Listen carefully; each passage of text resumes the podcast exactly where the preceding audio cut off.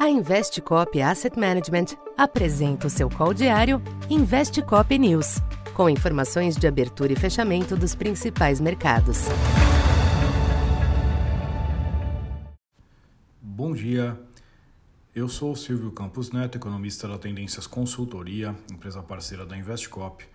Hoje, dia 25 de outubro, falando um pouco da expectativa para o comportamento dos mercados nesta terça-feira. As principais bolsas fazem uma pausa na trajetória positiva dos últimos dois dias. Embora a reação favorável à maioria dos balanços divulgados nesta abertura deva fornecer suporte aos índices e limitar a correção. Os yields dos Treasuries seguem aparando excessos, com a taxa de 10 anos abaixo de 4,20 nesta manhã. Isso ajuda a reduzir o ímpeto do dólar em termos globais, ainda que a moeda apresente tendência de leve valorização ante a maioria das demais divisas. Neste caso, o destaque segue negativo para as moedas ligadas às commodities, em meio às crescentes preocupações com a situação da economia da China. Tal aspecto volta a pesar sobre as commodities nesta manhã, com quedas adicionais do petróleo e do minério de ferro.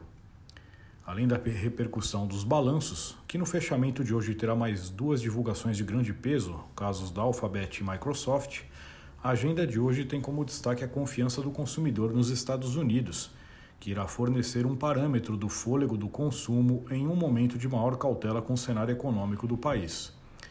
Isto tem levado a apostas de que o Fed irá abrir espaço para um ajuste menor dos juros em dezembro, após a nova alta de 75 pontos esperada na reunião da próxima semana.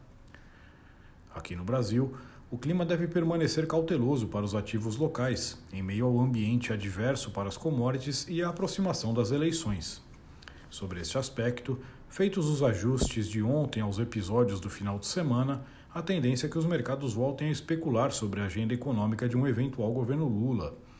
De todo modo, incertezas a respeito devem manter a postura defensiva, no aguardo do desfecho do processo e de informações mais concretas.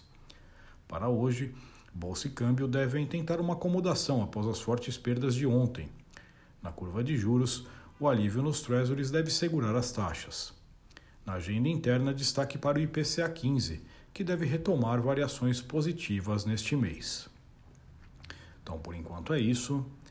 Bom dia e bons negócios. Essa foi mais uma edição Investe Cop News.